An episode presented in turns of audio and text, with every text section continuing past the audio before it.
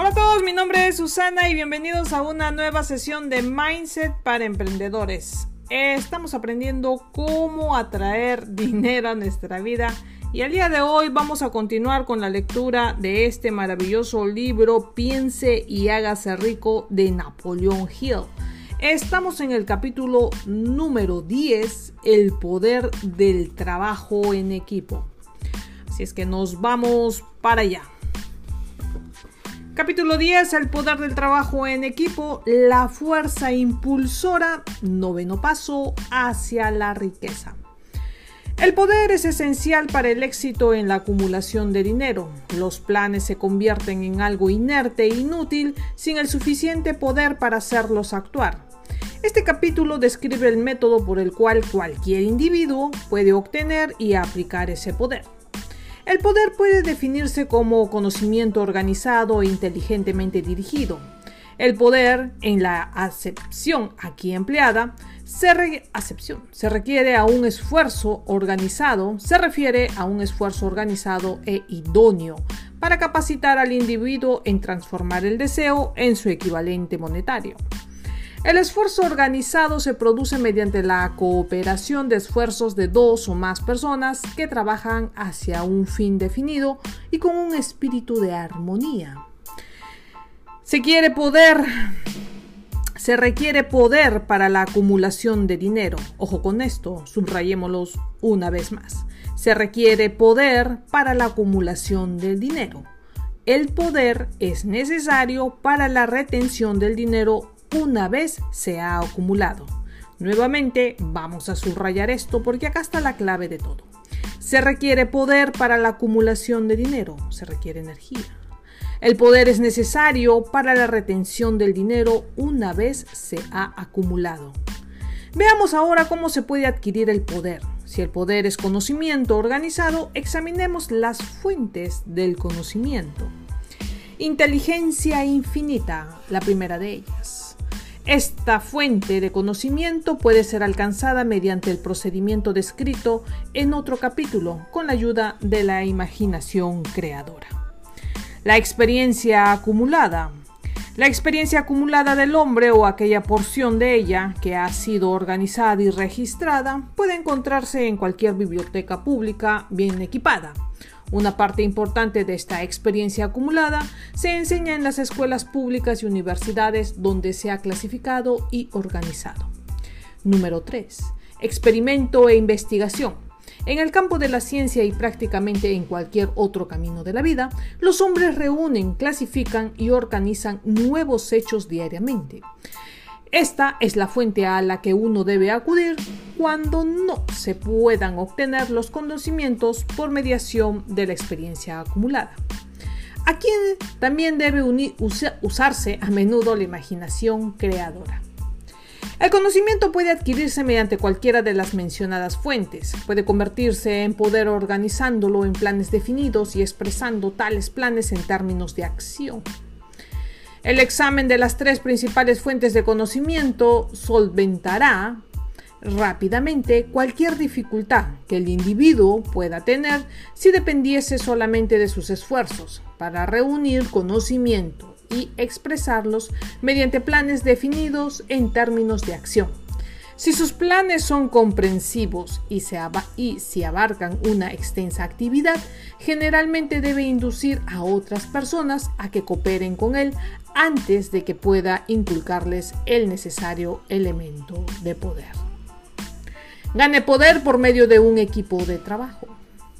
La mente maestra puede definirse como coordinación de conocimientos y esfuerzos, en espíritu de armonía entre dos o más personas para la consecución de un propósito definido.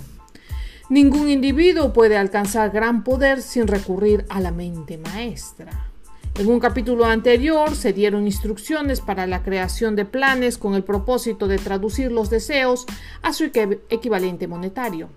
Si usted lleva a cabo estas instrucciones con perseverancia e inteligentemente y hace una discriminación en la selección de su grupo de mente maestra, habrá alcanzado su objetivo en la mitad, incluso antes de que usted se dé cuenta de ello.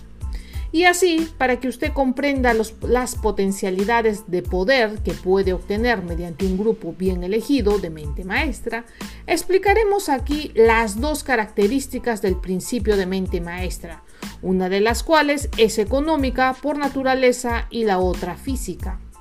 La característica económica es evidente, Cualquier persona puede crear ventajas económicas si se rodea del consejo y cooperación personal de un grupo de hombres que estén dispuestos a colaborar con buena voluntad y perfecta armonía. Esta forma de alianza de cooperación es la base de casi toda gran fortuna. Su comprensión de esta gran verdad puede determinar definitivamente su situación financiera.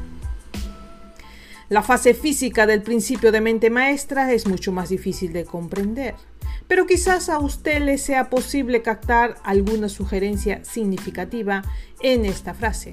No hay dos mentes que se unan sin que por ello creen una tercera fuerza intangible e invisible que pueda compararse a una tercera mente. La mente humana es una forma de energía, parte de ella de naturaleza espiritual. Cuando las mentes de dos personas se coordinan con espíritu de armonía, las unidades espirituales de energía de cada mente forman una unidad que constituye la psiquis o fase mental de la mente maestra. El principio de mente maestra, o más bien su característica económica, me fue mostrada por vez primera por Andrew Carnegie hace más de 50 años. El descubrimiento de este principio fue responsable de la elección de mi trabajo. El grupo de mente maestra del señor Carnegie estaba formado aproximadamente por 50 hombres, de los cuales se rodeaba con el definido propósito de manufacturar y vender acero. Atribuía toda su fortuna al poder que había acumulado gracias a su mente maestra. Analice usted los informes de cualquier hombre que haya acumulado una gran fortuna y los de muchos que han acumulado más, pequeñas y descubrirá que, consciente o inconscientemente, siempre han utilizado el principio de mente maestra. Un gran poder no puede acumularse mediante otro principio. ¿Cómo multiplicar el poder de su cerebro? El cerebro del hombre puede compararse con una batería eléctrica. Es un hecho bien conocido que un grupo de baterías eléctricas produciría más energía que una sola. Asimismo, es hecho bien conocido que una batería individual suministrará energía en proporción al número y capacidad de las células que contiene, o bueno, de las celdas, ¿no? El cerebro funciona de forma parecida. Esto explica el hecho de que algunos cerebros son más eficientes que otros y nos llevan a la siguiente conclusión. Un grupo de cerebros coordinados en espíritu de armonía proporcionarán más energía de pensamiento que un solo cerebro, exactamente igual que un grupo de baterías suministra mucha más energía que si funciona, que si funciona una sola. A través de esta metáfora se hace inmediatamente evidente que el principio de mente maestra es la base del secreto, del poder que esgrimen aquellos hombres que se rodean de otros hombres inteligentes. Y ahora sigue otra manifestación que nos aproximará mucho más a la comprensión de la fase mental del principio de mente maestra. Cuando un grupo de cerebros individuales se coordinan y funcionan con armonía, el aumento de energía ha creada a través de tal alianza puede llegar a todo cerebro individual del grupo. Es un hecho bien conocido que Henry Ford comenzó su carrera bajo el signo de la pobreza, de una escasa cultura y de la ignorancia. Es hecho también conocido que dentro del periodo de tiempo increíblemente corto de 10 años, Ford dominó perfectamente esas tres desventajas y que al cabo de 25 años llegó a ser uno de los hombres más ricos de América. Añada a esto el hecho de que los avances más rápidos de Ford tuvieron lugar al hacerse amigo personal de Tomás Alba Edison. Y comenzará usted a comprender lo que puede lograr la influencia de una mente sobre otra. Dé usted un paso más hacia adelante y considere el hecho de que lo más importante de que las más importantes conquistas de Ford se lograron cuando hizo amistad con Harvey Firestone, John Bull Roof y Lather Burbank. Cada uno de estos hombres, con gran capacidad cerebral, y, tendrá usted una prueba más de que el poder se puede producir mediante una amistosa alianza de las mentes. Los hombres adquieren la naturaleza, los hábitos y el poder de pensamiento de aquellos con quienes se asocian con espíritu de simpatía y armonía.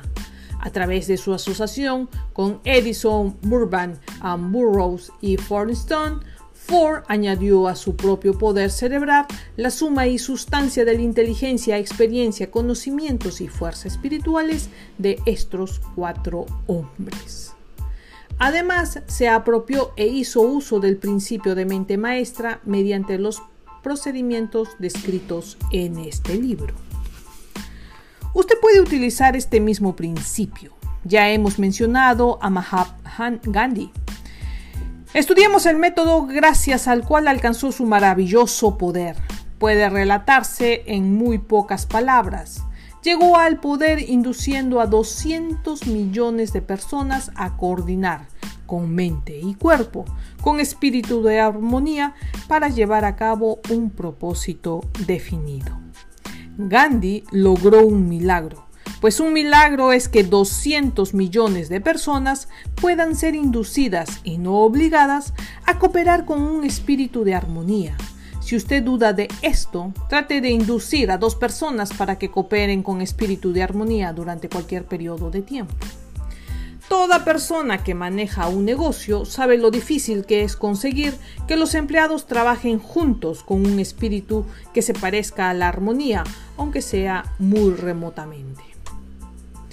Como ustedes ya han visto, la lista de las principales fuentes de las que se puede obtener el poder está encabezada por la inteligencia infinita. Cuando dos o más personas coordinan con espíritu de armonía y trabajan con miras a un objetivo definido, se coloca a sí mismo en posición mediante tal alianza para observar el poder directamente del gran almacén universal de la inteligencia infinita. Esta es la más grande de todas las fuentes de poder. Es la fuente hacia la cual se, se vuelven el genio y el gran dirigente. Sean conscientes de este acto o no.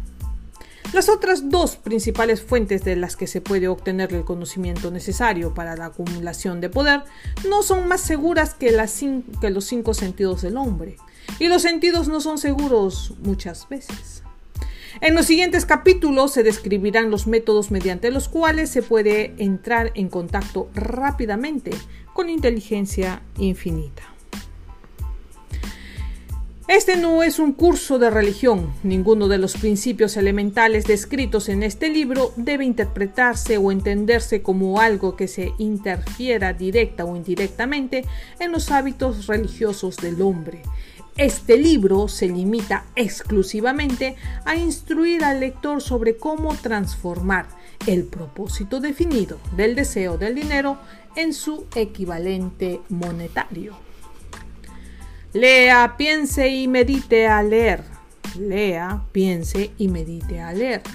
Todo el tema aparecerá pronto y claro ante usted.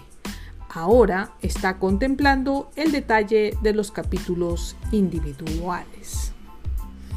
El poder de las emociones positivas. El dinero es tímido y esquivo. Debe conquistarse y ganarse por medio de métodos no muy diferentes a los empleados por un determinado pretendiente que persigue a la muchacha que ama. Y es coincidencia que el poder empleado en el acto de hacer la corte al dinero no sea muy diferente al utilizado al utilizado cuando se corteja a una muchacha. Ese poder, cuando se emplea con éxito, es la persecución del dinero. Debe ir mezclado con la fe. Debe ir mezclado asimismo con el deseo y debe ir mezclado con la persistencia debe aplicarse mediante un plan y ese plan es preciso ponerlo en acción. Cuando el dinero llega en grandes cantidades, llega a las manos del que lo acumula con tanta facilidad como el agua desciende por una colina. Existe un gran arroyo invisible del poder que puede compararse a un río, excepto que uno de sus extremos fluye hacia una dirección, llevando a todos los que navegan por ese lado de la corriente hacia la riqueza. Y el otro extremo fluye en dirección opuesta, llevándose consigo a todos los que son lo suficientemente infortunados como para dejarse arrastrar por él hacia la pobreza y la miseria. Toda persona que ha acumulado una gran fortuna reconoce la existencia de esta corriente de la vida. Consiste en el proceso del pensamiento de uno.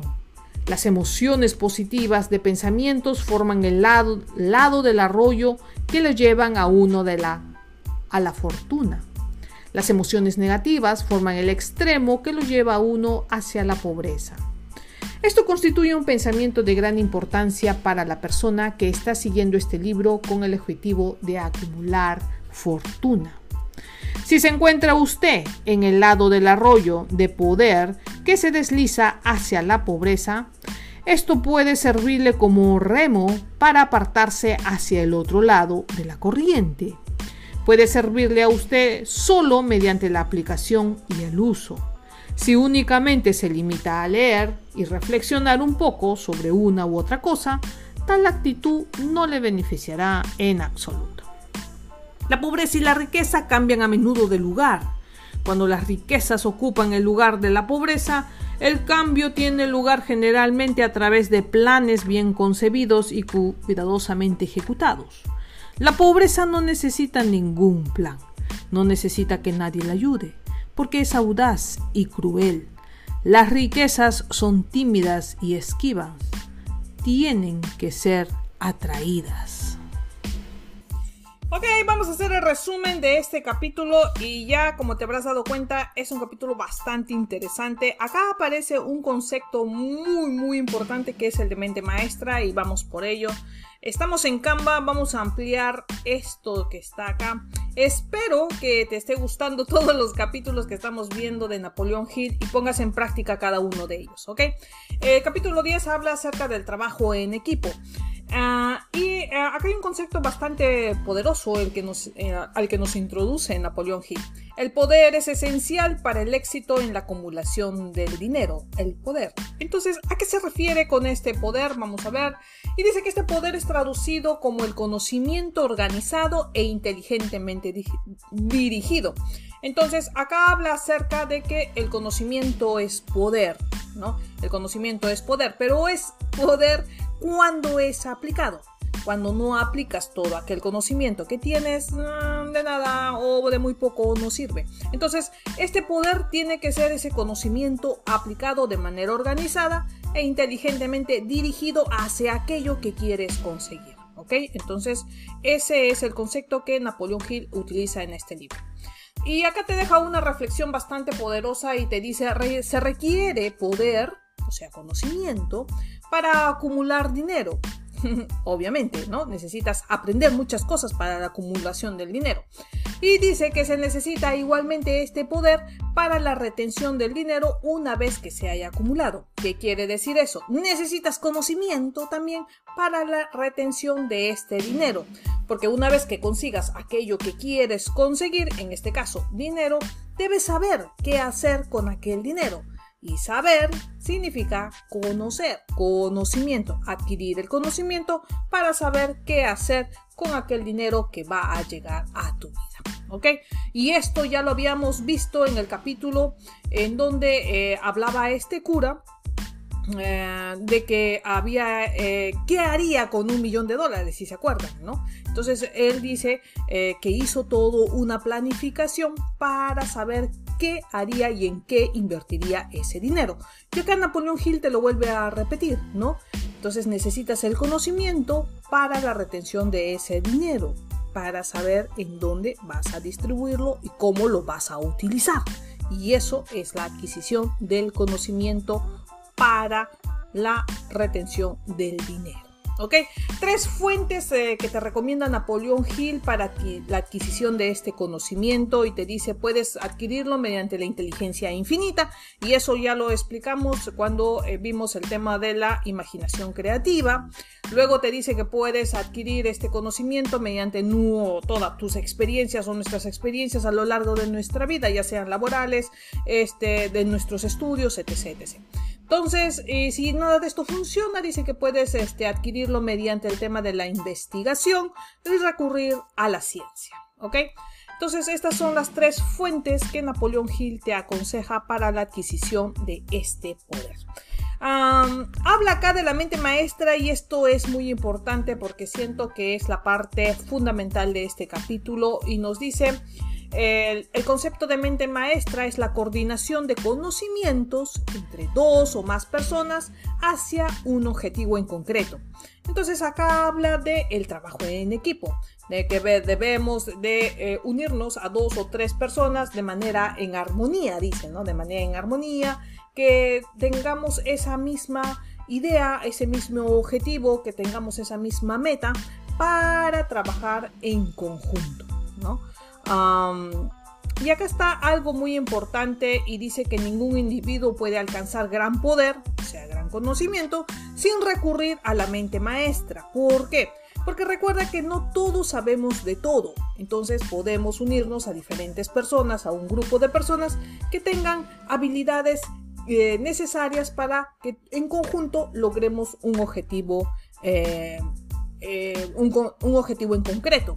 Entonces, esto es lo que, te, lo, que se habla del trabajo en equipo, trabajar todos en un solo, en una sola dirección y ah, apoyarnos en las habilidades de las diferentes personas que forman nuestra mente maestra. Sé que hay un concepto muy importante que Napoleón te dice, si no puedes este, llegar a estas personas de manera física, aquellas personas que han logrado lo que tú quieres lograr, si no puedes llegar de manera física hacia ellos, dice que tú puedes recurrir a sus libros. Todas las personas que han tenido éxito han escrito sus biografías. Entonces, para saber cómo lo han logrado, tú puedes ir o recurrir a esas biografías y saber cómo es que ellos lograron aquello que tú quieres conseguir. Obviamente, estas personas han logrado aquello que tú deseas. ¿Ok? Entonces, esto es muy importante, el tema de la mente maestra. Y considéralo y tómalo en consideración siempre que quieras llevar a cabo o, o materializar un deseo. Y eh, todo esto em, se sostiene bajo este principio o este dicho que dicen que un conjunto de cerebros o tres o cuatro cabezas piensan mejor que una. Y es lo mismo que te dice Napoleón Hill. y hace esta metáfora con las baterías o con las pilas que dice que una sola batería, o sea, un solo cerebro, iluminará una cierta porción de una habitación pero en cambio, si son dos o tres o cuatro baterías y las utilizas para iluminar una habitación, será mucho más el área que puedas alcanzar para iluminar. Y es esa metáfora la misma que puedes aplicarla cuando utilices el concepto de mente maestra. Utiliza, utilízalo para lograr aquello que quieres conseguir en tu vida. ¿Ok? Y creo que acá está el pensamiento final de Napoleón Hill y esto es muy importante y que te dice que la riqueza no responde a los deseos. Simplemente con desearlo no vas a conseguirlo. Únicamente responde a planes definidos. Tienes que formular un plan y esto ya lo hemos visto en capítulos anteriores y debes apoyarlos por deseos. Tienes que tener un plan bien definido con ese deseo, ¿no? de conseguirlo, con ese anhelo de querer tenerlo. Es un deseo, como él dice, mm, eh, ardiente de querer lograrlo, acompañado de la perseverancia constante, nunca rendirte. Y eso lo hemos visto en el capítulo anterior. Una vez que hayas logrado este conjunto de cosas, dice que la riqueza vendrá hacia ti. Lograrás aquello que quieres. Así es que este es el resumen del capítulo número 10 de este maravilloso libro de Napoleón Hill, Piense y hágase rico. Está muy interesante. El siguiente es el capítulo número 11 que habla el misterio de la transmutación sexual. Uh, y acá vamos a hablar un poquito más acerca de esta, de esta fuerza que nos ayuda a la acumulación de riqueza. Sin antes me voy a despedir, pero te dejo acá la promoción de mis tres libros. Ya los conoces, Un viaje hacia la verdad, Lo inexistente y Un grano de mostaza. En estos libros puedes encontrar la historia, mi historia de cómo eh, logré emprender, cómo cambié mi mentalidad y cómo es que, mm, eh, de acuerdo a lo que tú creas, se te dará. Ah, recuerda que lo puedes encontrar en Amazon. Acá abajo te voy a dejar en la descripción. Puedes encontrarlos en Amazon o si vives en Arequipa, ahí te dejo un link para que puedas adquirirlo y solicitarlo con una persona que tengo allá en Perú. Así es que nos vemos hasta el siguiente capítulo. No te olvides, eh, lo más importante es que te mantengas enfocado en aquello que quieres conseguir. Cuídense mucho, nos vemos en la siguiente. Adiós. Thank you.